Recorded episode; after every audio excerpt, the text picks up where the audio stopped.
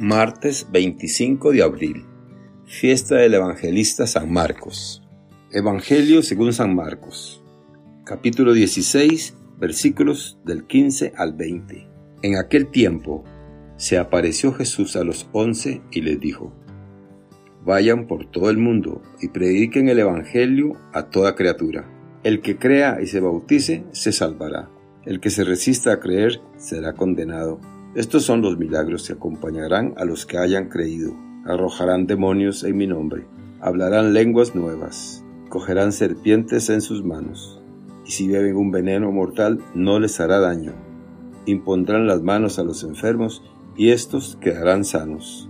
El Señor Jesús, después de hablarles, subió al cielo y está sentado a la derecha de Dios. Ellos fueron y proclamaron el Evangelio por todas partes, y el Señor actuaba con ellos y confirmaba su predicación con los milagros que hacían. Palabra del Señor. Gloria a ti, Señor Jesús. Reflexión. El Señor, antes de ascender al cielo, nos envía al mundo entero con una misión, proclamar el Evangelio. Esto es lo que debe hacer todo bautizado, todo cristiano.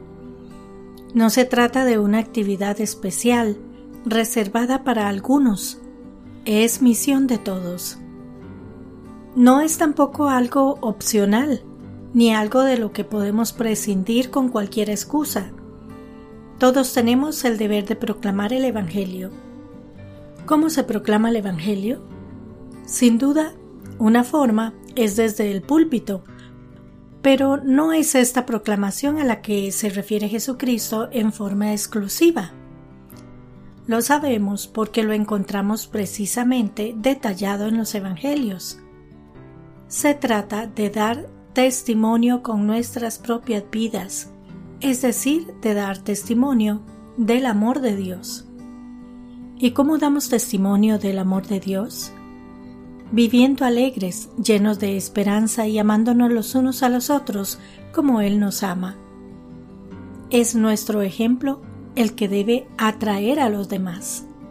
Que al vernos como nos amamos, otros quieran para ellos lo mismo. Por lo tanto, no se trata de proclamar a viva voz por plazas y calles el Evangelio, es decir, sin coherencia ni relación con nuestras vidas. Es por decir una cosa y hacer otra que muchos se resisten a creer en Dios y en el Evangelio. No es, por tanto, infundir temor a Dios o a la perdición de sus almas por el pecado, lo que debe inducir al prójimo a seguir a Jesús, sino el ejemplo irresistible de vida comunitaria y cristiana que ven en nosotros, lo que los debe atraer. No es porque somos buenos, porque rezamos el rosario, o porque vamos a misa todos los días que los demás nos habrán de seguir sino porque evidenciamos el amor que tenemos al prójimo en cada uno de nuestros actos o intervenciones. Todo lo que hacemos lo hacemos por amor.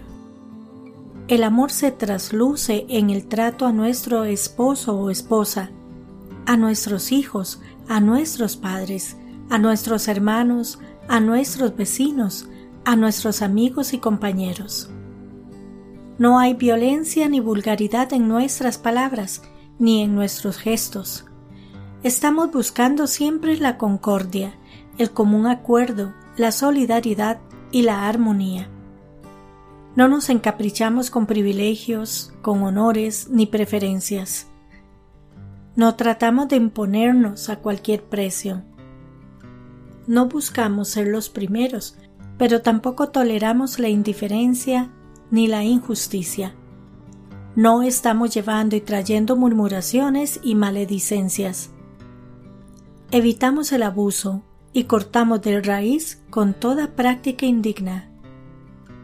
El buen cristiano destaca allí donde está, no porque busca adulación ni ser destacado, sino porque su comportamiento es reconocido y anticipado por todos como correcto, justo, derecho, honesto, equilibrado, misericordioso y solidario.